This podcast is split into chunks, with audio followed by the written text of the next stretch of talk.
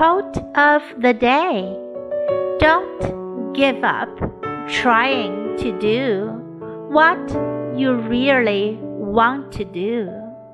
Where there is love and inspiration, you can't go wrong. By Ella Fitzgerald. Don't give up trying to do what you really want to do. Where there is love and inspiration, you can't go wrong. 不要放弃做你真正想做的事儿，只要有爱和灵感，你就不会出错。Word of the day: inspiration, inspiration, 灵感。